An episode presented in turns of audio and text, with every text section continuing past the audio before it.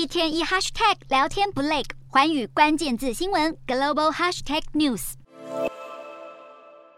机升空，我国国军加强演练。在此同时，美国政府再次对台军售。美国国防安全合作署在六号宣布，美国国务院已经批准两笔最新对台军售案，总金额是四点二八亿美元，将出售给台湾 F 十六战机、C 一三零运输机和 IDF 战机等备用零件。这是美国总统拜登自从去年一月上任后第七度对台军售。美国国防安全合作署表示，这两批军售符合美国国家经济和安全利益，并且能够改善台湾安全。以及有助于维持区域政治稳定和军事平衡。外媒则披露，根据美国国务院知会的内容，提议对台军售一百枚“爱国者三型”防空飞弹，预计在民国一百一十四年和一百一十五年分批交运部署。我国空军表示对这项报道没有评论，但强调爱三增购案都依照计划执行。爱三增程型飞弹比国军现役的爱三更加先进，射程也更远，体积也比现役爱三更大，必须使用新的十二连装发射装置，一辆发射车只能搭载十二枚爱三。增程型飞弹。除此之外，经过好几个月协商后，美国参众议院的军事委员会领袖在六号晚间公布美国二零二三财政年度国防授权法案的协商定案版本，总预算高达